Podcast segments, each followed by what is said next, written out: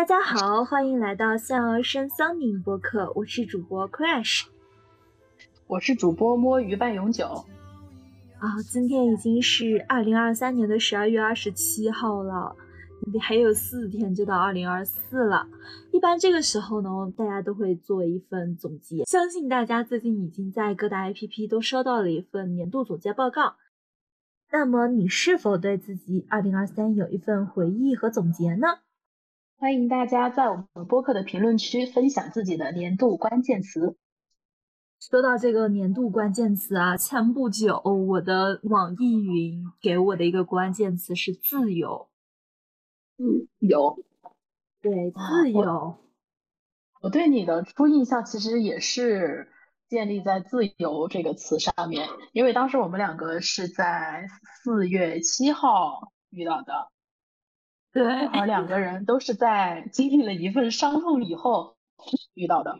那会儿在向往一种自由，然后跟随着这，嗯，心里的那一个自由的方向吧。然后两个人在杭州遇到的。我们的开始就开始于向往自由、追随自由，到现在还在追逐的路上。是的，是的。那这样。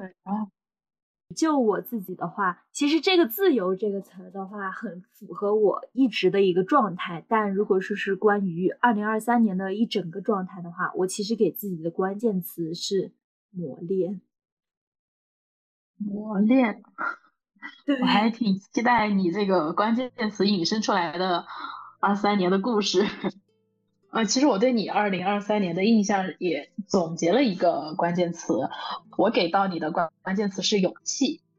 勇气，对我其实更觉得是我这个勇气是对你的总结那个磨练两个字的呃另一种映射吧。嗯，就蛮想听一听你的故事。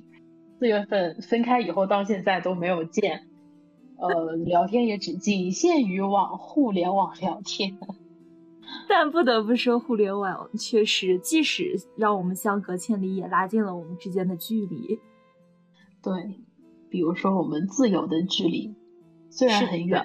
好的，那我就在这里给大家卖个关子：为什么是又有磨练，又有勇气，又带一份自由的二零二三呢？这是属于我的故事，主要是分为四个阶段吧，因为我。我自曝一下啊，我也是才今年刚毕业吧。今年上半学期，呃，上半年我也是属于一个大四下学期的状态嘛。那个时候是需要找工作，为自己的未来做打算了。因为本身学的是师范专业嘛，我的室友，哎呀，我天呐，我说出来我就感觉很心酸的一个心态，他们。考研，我们六个人的寝室，他们五个人考研全都上岸了，剩我一个人我没有考。那这个其实因为平时跟室友玩的关系还是不错的，就这份心态的话，当时也是觉得自己内心极度不平衡。但后面就说，反正已经决定不考研了，还是要先找工作嘛。我就以工作这个这个时间线来总结一下我这二零二三。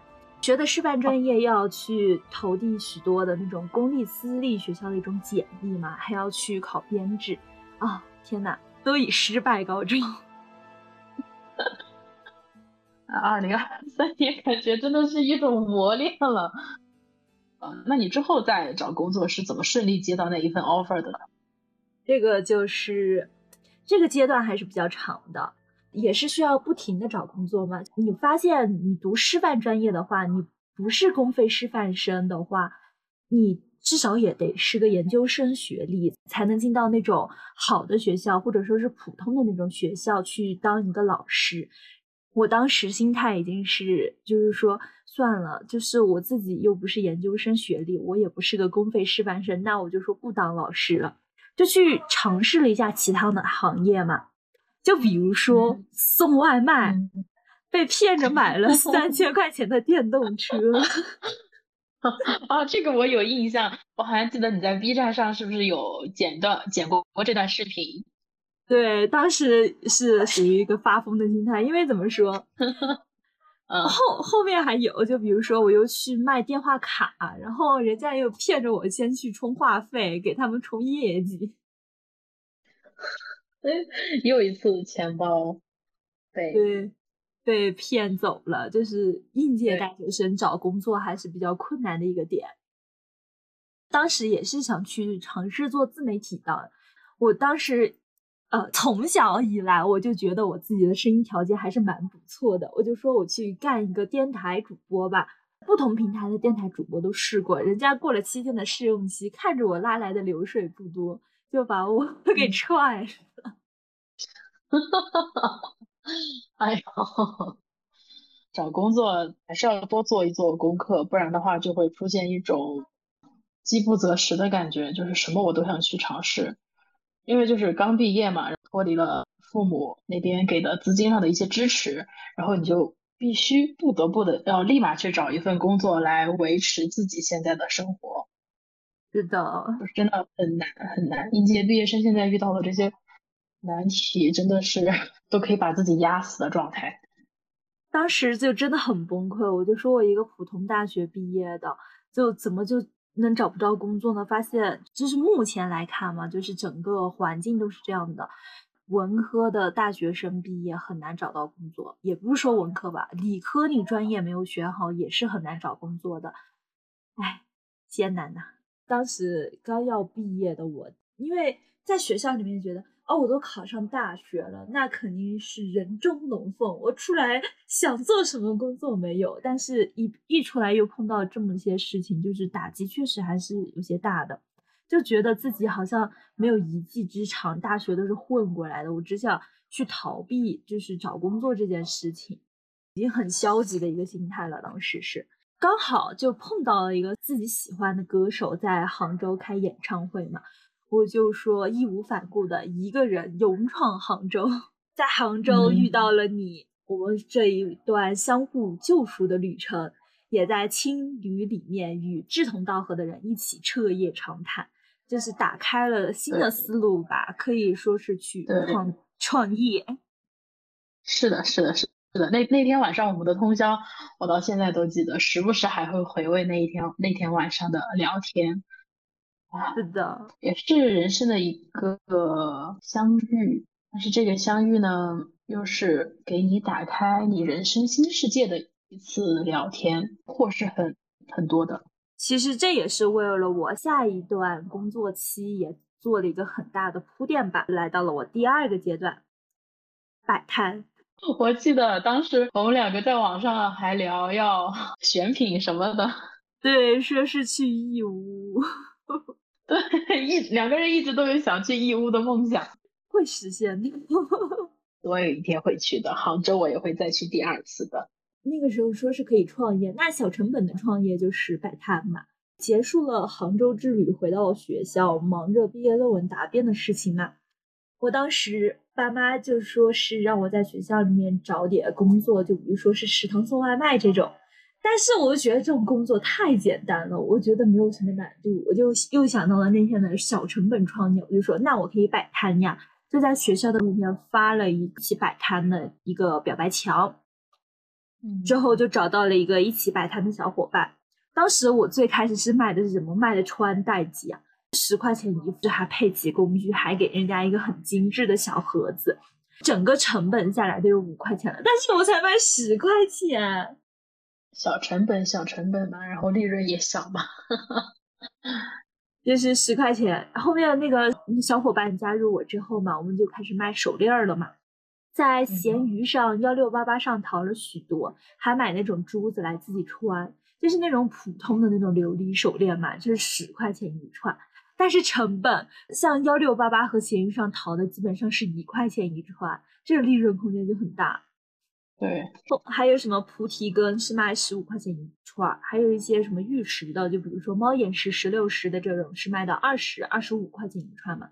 因为受众群体都是大学生，价格还是很良心的，就是一个月下来，我俩一共是赚了六千多块钱吧。就成本差不多是在两千块钱左右，很够我们在我们俩在大学的那种开支，就经常就是因为摆摊是在小吃街嘛，经常在那里各种炫，卖了多少就在那里炫了多少，卖了多少然后都给人家送过去了又。对，摆摊确实是能锻炼我们自己的一个能力，就是自己怎么去选品，怎么去做这个销售的事情。自己能赚钱了之后，发现自己的自信增长了，也很快乐。就是那段时间也是很自由的，就是睡醒了，哦，差不多晚上了，该去摆摊了。那哦，那就走。哦，明天明天你有课哦，那明天只有我一个人摆摊。嗯，明天好像要下雨，那我也不去了吧，就在宿舍躺一天，就是这种一个状态。就真的想想摆就摆，不想摆就不摆。又能赚钱又能休息，这是一个劳逸结合又能赚钱的一个过程，很快乐。后面还趁附近有演唱会的时候，又去摆摊编头发卖周边，也是小赚了一笔，顺带又在附近的城市旅游了一下嘛。只能说当时作为大学生的我们很有良心了，编发十五块钱一个人，我编 Y two K 的那种发型，那个还是。难度很高的，编了一个多小时，赚的就是相对较少，因为离演唱会开场的时间就很紧，编的人很多。我那个就是基本上他们是二十分钟就编完一个，我编一个多小时，然后一个多小时也是十五块钱。对，那这个时间成本是很高的哟。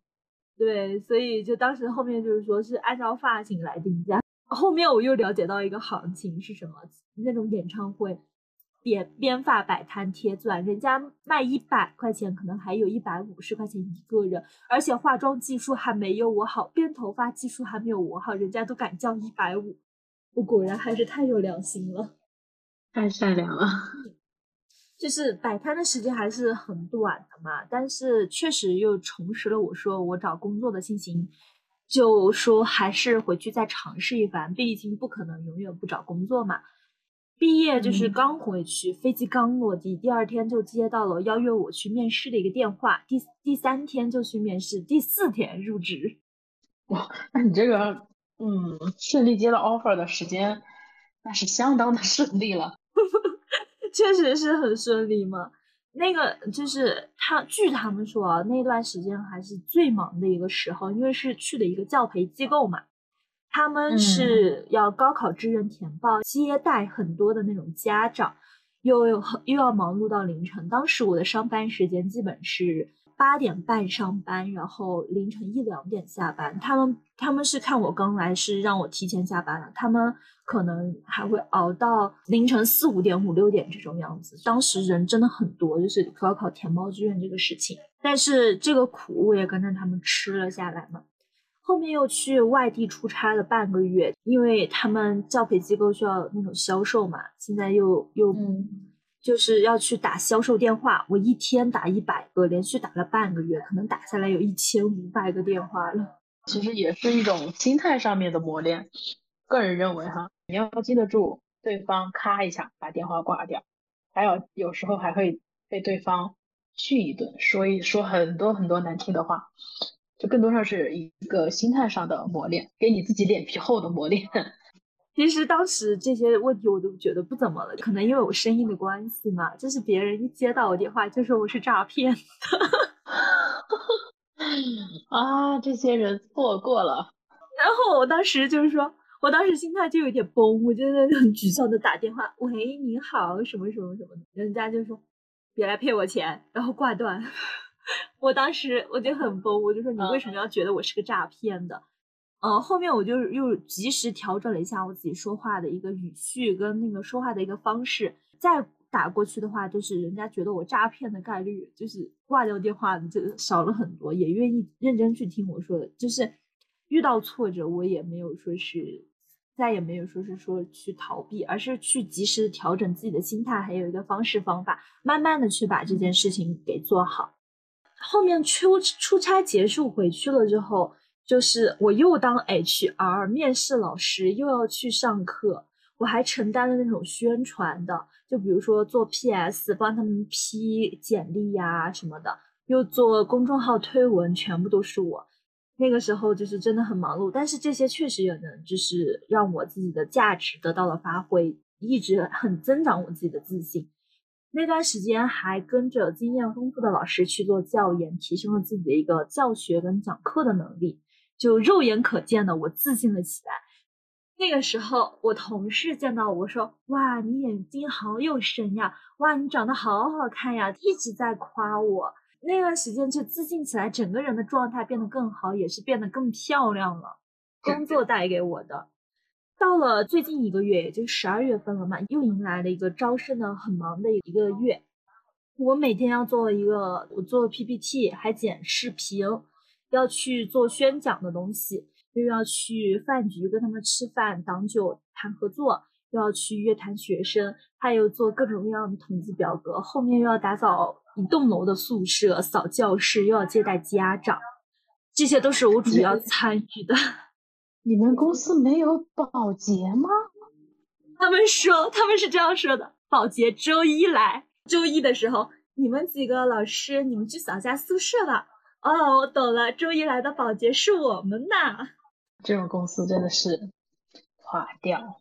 这一个星期吧，就是上个星期这个星期，学生来了之后嘛，又要帮他们搬那种行李，他们那种行李很多，就是基本上一车一车的拉来。又要查学生安排宿舍，又要然后点名他们宿舍，比如说没有钥匙、灯坏了、水管坏了，都要找我去修他们宿舍。上课了又要去叫醒他们，统计学生、收学生手机、看着他们手机，这些都是我做。你们带的是高三的学生是吗？对，高三的学生还有叫醒服务啊？他们自己都没点，因为是艺考。艺考生嘛，就是艺考生。如果说是他们真的有那个自觉性的话，他们就不会来学艺考了。哎，也也不能这么说，太得罪人了这句话。因为毕竟有些艺考生还是带着他的理想跟梦想去参加考试的。那那是大部分人，艺考生可能说是可能有百分之三十左右的人，就是他们会去选择考很好的院校。那他们就是。这个时候他们自 自觉性就很强，但如果说是只是为了觉得自己考不上大学来选择艺考的话，那基本上没有自觉性。哦，就那种你推一下我走一步，你推两下我迈两步的这种状态是吧？对，你可以大胆猜下我的薪资，还有和我一样有同样能力男同事的薪资。薪资好像一直都是一个不平等的状态吧？无论男老师做的有多少，女老师做的有多少工，有很多的工作，嗯，感觉他都不会在一个水平线上。你的公司，你的工资应该是要比男老师低很多吧，一倍？倒倒也不是，因为那个男老师他人还是挺好的，后面他也是选择离职。我的工资是三千五嘛，他和我一样，但是。他他和我一样做做一样的事儿啊，他的工资才一千八。那你们公司给他一千八的理由是什么？他其实有两种发放薪资的方式嘛，一个是三千五包吃住交五险一金，就是固定工资，然后另外的是一千八加课时费，呃，不交五险一金这种。但他那个是课时费是有责任课时，每次都是给他卡着课时，就是责任课时是三十个，他他就是只上每个月只上二十九节课，每个月只发一千八，已经这样连续发了半年，这不就是纯纯的诈骗吗？他不用法律来保护一下自己，他在想什么？辞职只是解决了他厌恶这个环境的问题，但是并没有对他的利益得到什么保障啊。是的，就是我们这边，就是我们这边最近就是离职的人很多，也是因为一个薪资的原因嘛。我的工资三千五是算很高的了，其他同事是两千块钱，也要和我做很多很多事情，两千呀。没事，你们可以用法律来保护吧，毕竟现在是法治社会嘛，不要一味的去听之任之，更多的是可以去反抗。是的。后面我也是觉得这边就是活太多，然后钱又少，刚好杭州那边有一个公司来挖我嘛，就是我问清楚了一些基本的东西，我觉得就是活又比这边少，工资还比这边高的话，我立马选择了跳槽。跳槽是一一种勇气，对，跳槽也是给了我一个很大的信心，就是说，哦，原来我自己。工作能力也是可以这么强，我我可以不拿三千五，我可以拿很高很高的工资，我以前以为我自己是学历不够，我但是我发现我是自己局限在了我的那个我家这里，觉得就我家这边我找不到工作是我自己的问题。我没想到是是我家这边的就业环境是真的不行。那去到了外面，知道了外面的世界更广阔，那边就是其他地方是金子总会发光的，也能给我我能力相匹配的工资，算是解开了我上半年我没有。找到工作，然后一直被骗的这个心结，我就觉得跳槽之后，我也相信自己能变得越来越好。接下来，我三十号即将出发到杭州，接下来该开启我的新生活了。恭喜恭喜，此处要有掌声。我现在回顾一下，就是觉得我其实这一年嘛，说无论是，我其实也有顺境，也有逆境。但是我其实更多做的是一个让自己的心态保持一个平衡，这我觉得这是一个很重要的能力。心态平衡了之后，去想很多事情，去让自己的能力得到成长。这一年我感觉自己变化了很多，最主要的我还是觉得是去摆脱自己的一个学生思维。一定要记住一句话，我觉得是给我自己的一句很重要的一句话：凡事发生皆有利于我。啊，对对对，这句话，这句话我今天也 标到了我的那个书桌上面，然后每天都告诉自己，凡事发生必有利于我，只要我的心态好，做什么都是很顺利的。是的呢，对，听完你讲的这些，啊，你这一年的生活也是，嗯，都快赶上九九八十一难了，怎么着也有二十一难了。从我认识你的那一天开始，我们两个在青旅见面嘛，你正在开庭，在网上开庭。哦，对，我都忘记对，那也是你的一个很大的经历。在我的角度上面啊，先是开庭，然后又是你跟我说的考研不是很顺利，自己一个人在家里也挺丧的一个状态。嗯，然后好不容易把自己心态调整好了吧，然后面临的马上就是毕业。写论文毕业，这也是对于一个大学生来说是一个很难的、很难的问题。论文肯定不是一次成功的，也是反反复复的去修改，这也是你人生的你这个阶段的一个磨砺吧。再到后面就是知道你在摆摊，然后再到后面知道你的消息就是已经开始工作了。呃，最多的消息就是近两个月我们联系的多一点。是当时知道你在工作中被你的同事穿小鞋啊，这些就是社会大学给你的磨练。前几天你跟我说你辞职了，想要去杭州闯一闯，接到你在杭州顺利接到 offer 的信息。反正就是你一整年顺的时候也很顺，难的时候也是真的很难，就没有说是难和顺它是可以同时进行的那种状态。就会让你在这个方面可以缓一下，在那个方面不会一下子接受的太难，总是那种大起大落的感觉。所以说我给你今年的关键词就是勇气，真的，你在摆摊上是一种勇气，尝试各种工作也是一种勇气，让你敢裸辞飞往杭州的勇气，一直都是有一种尝试的勇气在你的身上。这一点就是对你今年嗯最大的一个，就是一直尝试的勇气和不卑不不亢的勇气。对我的总结是这样子的，对你的总结是这样子的。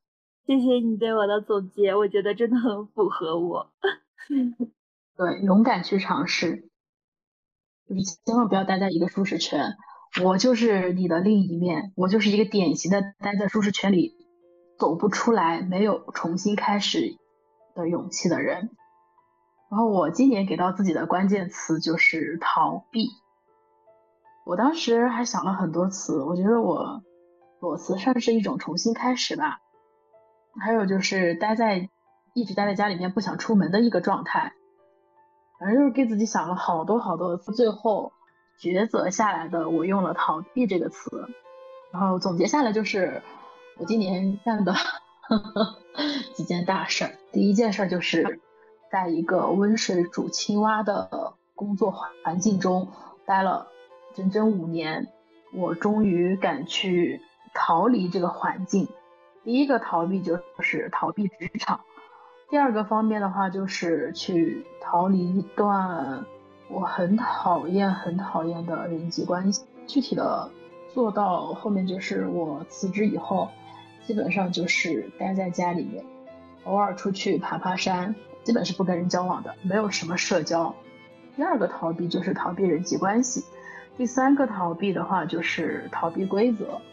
嗯，这个规则有上一份工作带给我的一些困扰，还有就是我对这个大环境上面的一个逃避，比如说适婚年龄、该生育的年龄这些规则的逃避。今年逃避主要就是在这三个方面。说逃避职场那段时间吧，其实也挺搞笑的。我总结下来，我逃避职场。回家的那段时间的状态就是，我整个人带着一个特别残缺的身体回家。我左边甲状腺结节是达到了三类，唉，再危险一点，我可能就是甲状腺癌了。我到现在都挺后怕的。然后右边是乳腺结节，也挺严重的。当时因为情绪的不好嘛。就是让自己的激素也是在一个不稳定的状态，然后那段时间月经已经是逃离好几个月了，去医院做过各种检查，医生都说我的指标一切正常，但他就是走，走的原因就是因为我的情绪不好。嗯，当时还有一个不好的是我的左腿，因为我去爬山，我喜欢爬山，去爬野道来，就是通过爬山来。释放自己的一些压力吧，嗯，但是爬的太多了，没有实事求是的根据自己的情况来啊。然后左腿是滑囊炎，一直都是在一个很痛的状态吧，走路的时候都不是很方便。然后我的左手左手腕这边也是伤，是长期工作带来的一个伤，因为我们那个工作的话，每天会搬很多的嗯文件。然后每个文件都是砖头那么厚啊！五年下来，反正就是把左手也废了，身上的该长结节的地方也一个都没逃过，就带着这样一个身体，心情也不好。回家以后那段时间，我就特别特别想通过跟父母之间的关系，还有是亲人给我的一些。呃，安慰啊之类的，来让自己重新振作起来嘛。但是真的很难，因为别人给你再多的爱，都抵不过你对自己的一句否定。然后第三个逃离规则的话，逃避规则这个事情，唉，这个就是一个比较搞笑的极端了。嗯，我是四月份、五月份回家以后找了一个心理工作室的工作，因为我觉得去那边。多多少少可以听一些心理师，嗯，给我一些引导吧。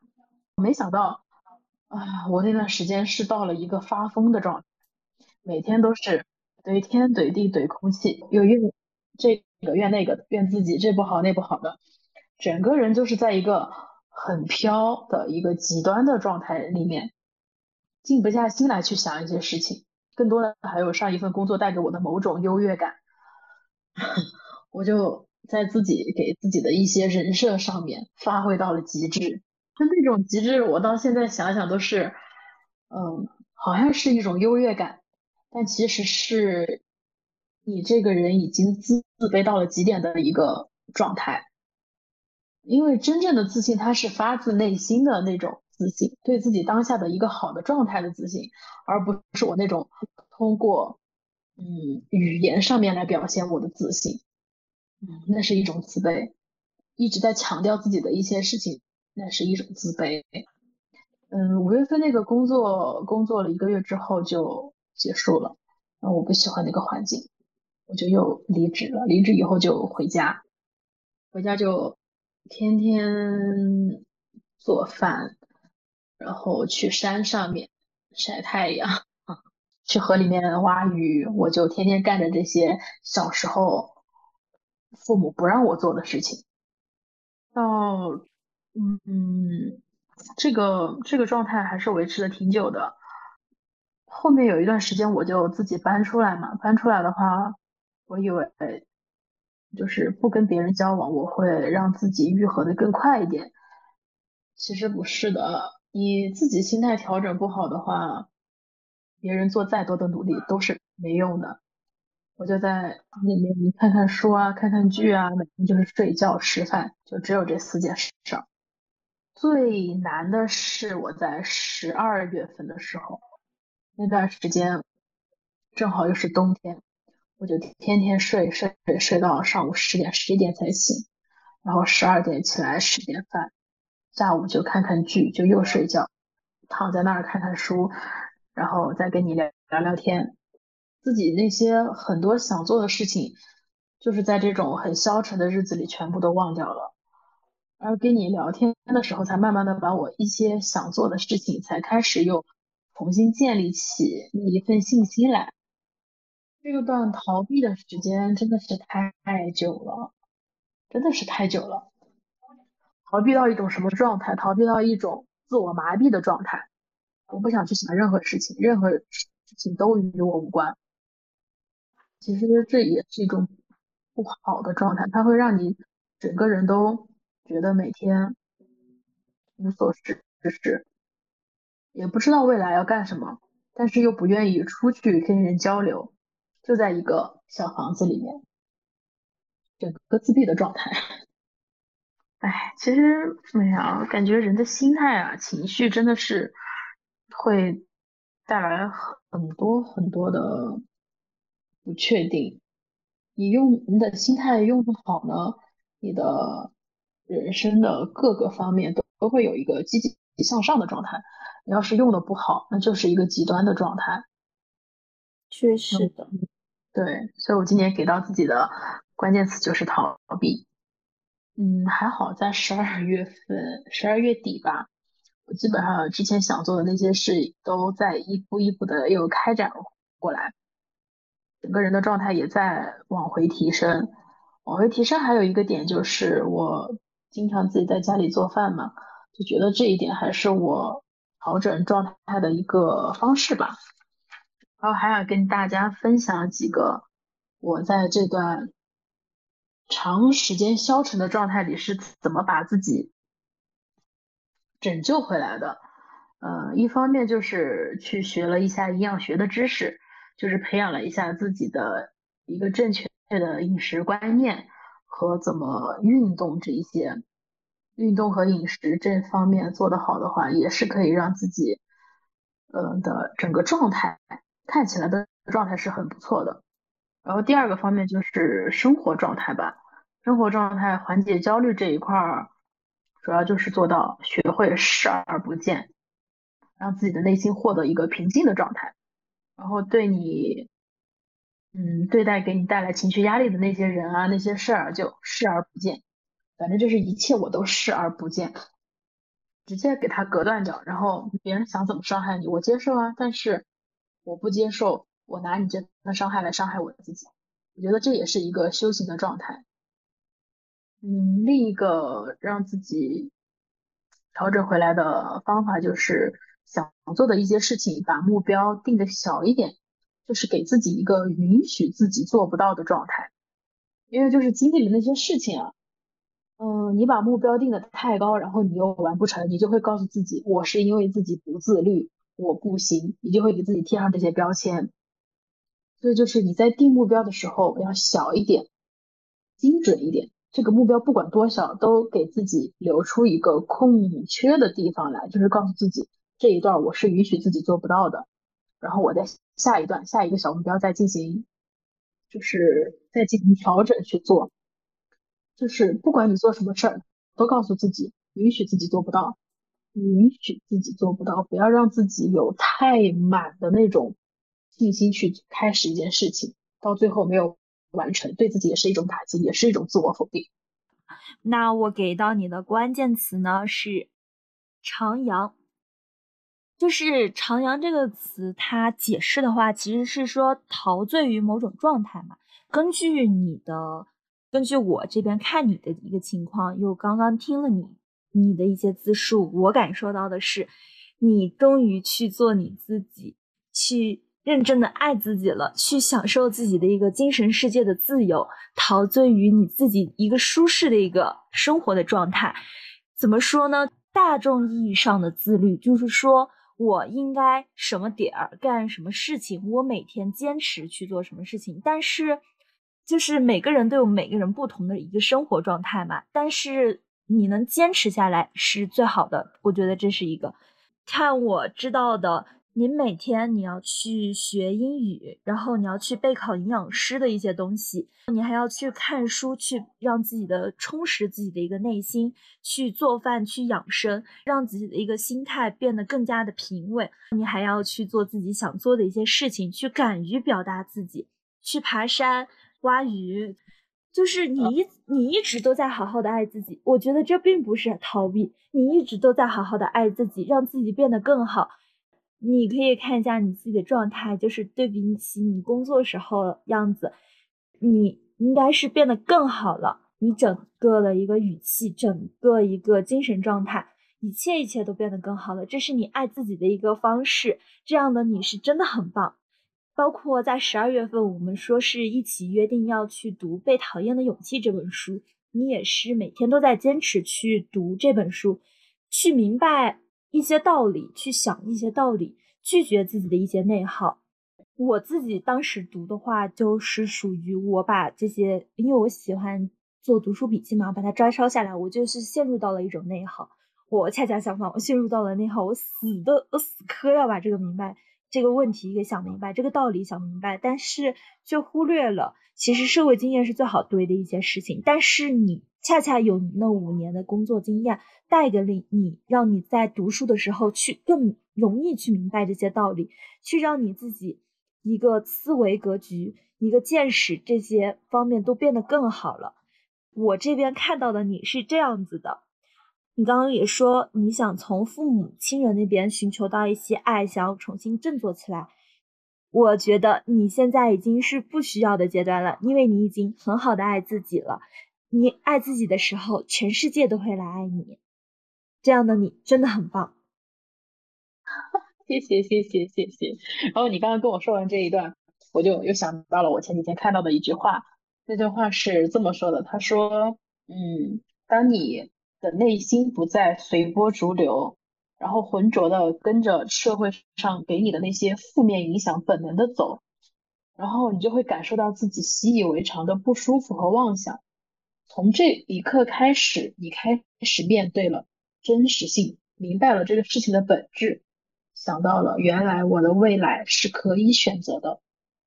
我们的未来都掌握在自己的手上。对，对。路是自己走的，始终相信这句话。是的呢。其实我们两个在工作上的那些痛苦，还想跟大家分享一些我自己的那段时间的痛苦吧，给大家一个提醒。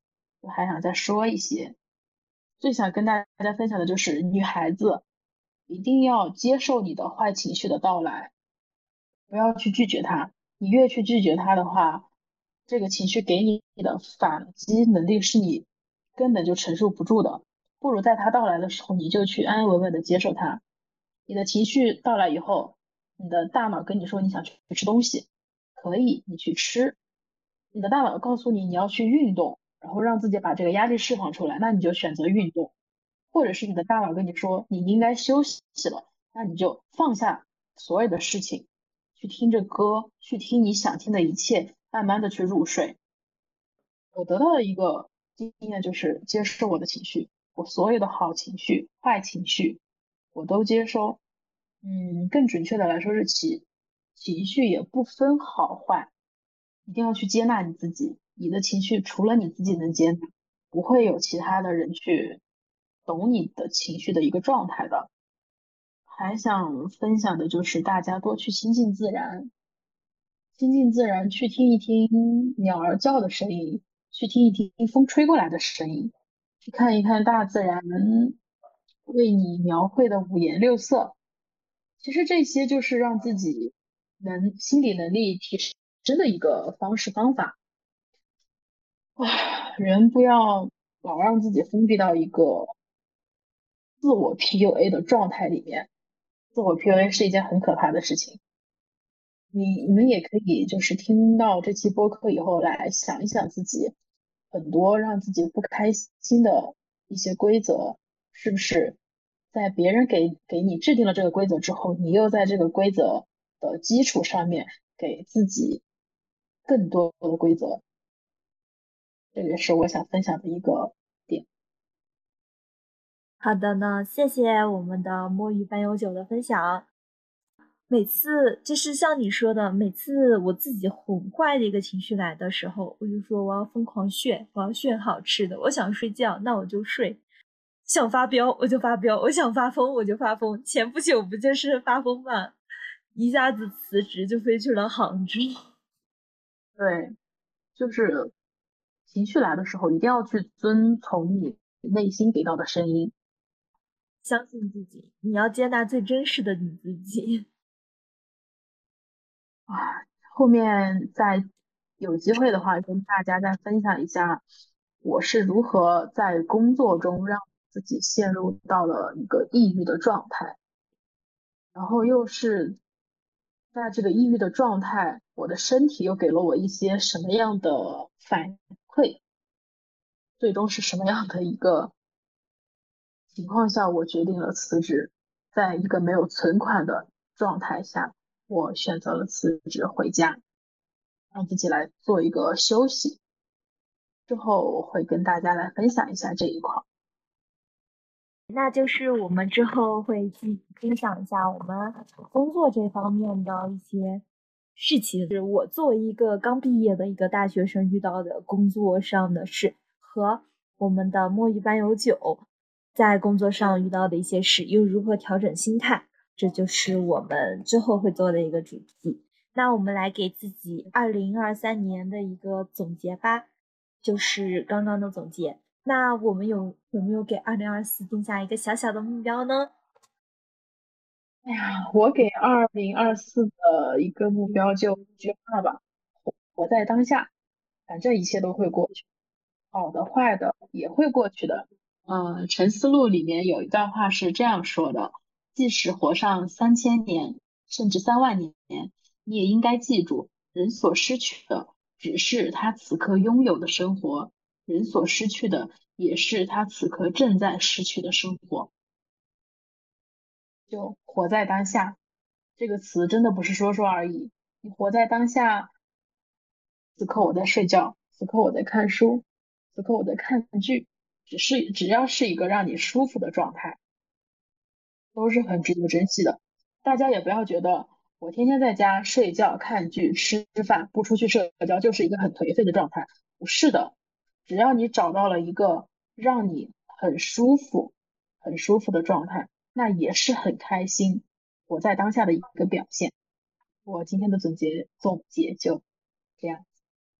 好的呢，我的对二零二三的总结就是。刚步入社会的我，狠狠地摆脱了一个学生思维，被社会毒打的，然后适应社会，努力成长为更好的一个自己。我给自己明年定的一个小目标是养成独立意识。怎么说呢？因为大家大部分都是毕业刚找工作就已经自己租房出去工作了，我而我是一直在家里面，多少还受到父母的一些关心。和还有对父母的一些依赖，就是这方面并没有让我完全的养成独立意识。一想到什么事，我要回家，我要找我妈妈。其实，哎呀，我可羡慕这种状态了。我之前在外地工作的时候，很累的时候也想回家，也想找我妈妈抱一下，但都是一种奢望。尤其是疫情那几年，都没有怎么回家。现在就好好享受和家人独处的时光吧。我就是打算就是去外地工作，呃，个两三年，然后回到家这边了。就反正我就觉得独立意识这个，就是你自己住的时候，你会更清楚、更明白、更知道自己想要些什么，就不会受别人的干扰。我现在就是会会会受别人干扰很严重。我我发现自己有这个问题了，所以当自己一个人住的时候，能养成这种独立意识，是我明年想要做到的事情。嗯，我有一个小提醒，养成独立意识的第一件就是学会和孤独相处，并且让它成为你生活的一个常态。这是我我在外地工作几年的一个心态。嗯，我就说这么多。好的呢，谢谢你的提醒。我们在微博、小红书，嗯，都有向阳而生的官方账号。嗯，在微博上面的话，我们主要是跟大家分享一下我们日常的看到的美景、美食，更多的是分享我们的日常。在小红书上的话，我们是开通了一个“洋洋夜谈”的话题。就是每天晚上我们会发一条发一条帖子，然后大家可以在这条帖子下面留言，分享你今天的开心不开心，还有你的任何情绪和状态都可以分享到我们的评论区。我们主播看到以后会在下面，我们会在评论下面回复。就是大家可以把小红书当成是你自己另外一个树洞，想吐槽一切。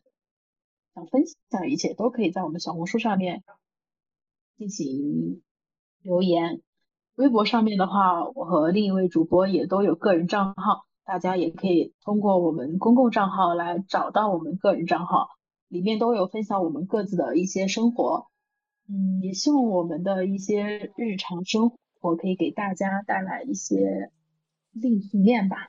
好的，我再补充一句，就是我们在抖音上也开通了我们的一个官方账号，我们会在抖音分享一下我们每期播客的一些精华语录，欢迎大家点赞、评论、收藏。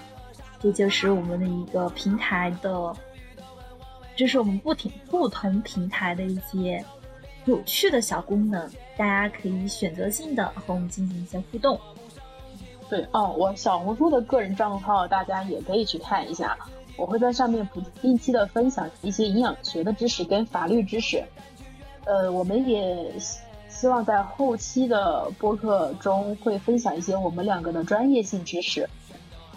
就是像我就觉得现在学一些营养学知识和法律知识是非常有必要的。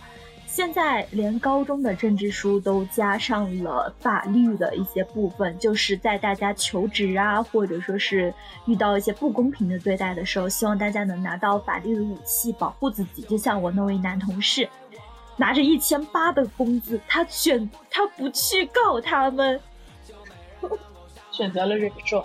对，是的，对，大家可以想把自己想问的一些法律知识。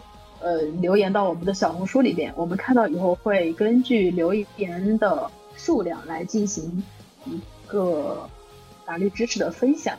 还有大家想去玩哪些地方啊什么的，我们的另一位主播也会跟大家分享一些有趣的地理知识。他可以带你看世界，我可以带你看，嗯，那个叫什么？带你看什么？更好的保护自己，爱自己。对，大家可以注意一下我们的平台。对的，再欢迎大家关注哦。像营养学知识，就是刚刚像我们的墨鱼半永久主播也提到了，他身体上的一些毛病，可以通过现在好好的去做营养，去吃方面能改善，就包括怎么吃会减肥，怎么吃能调整自己的一些激素。都有都都可以做到，这个营养方面你跟上了之后，你就会让自己的身体会变得更好。从现在养生，从你我做起。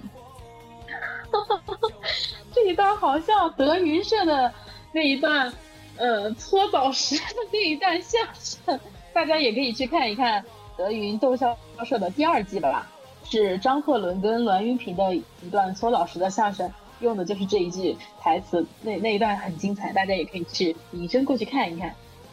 那我们今天的这期播客就到此结束了，期待我们下次播客吧。